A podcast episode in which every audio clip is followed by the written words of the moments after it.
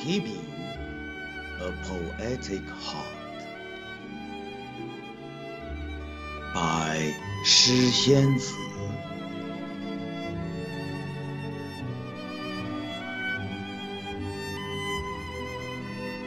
When I'm old, I will still write poems.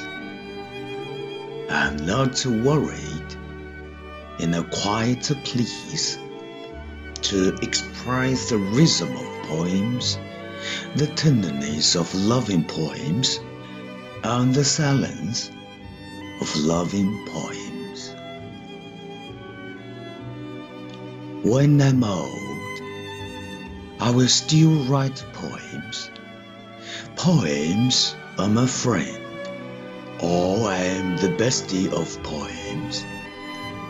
Drinking afternoon tea with poems, smelling the fragrance in the cup, enjoying the after sun left by the birds flying outside the window, peeping at the drifting of the spectres in a quiet place, get old elegantly.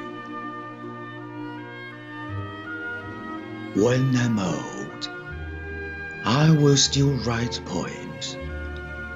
Old music sounds bleak, but my poetic heart remains.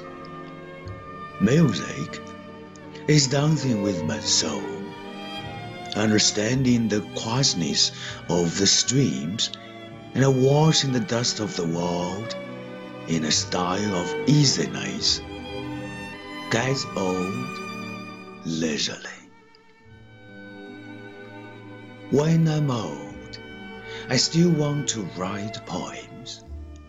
Inspiration has gone away from me, and the body is not in itself.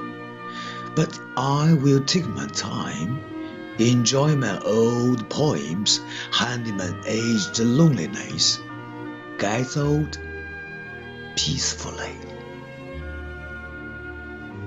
When I'm old, finally say goodbye to this world.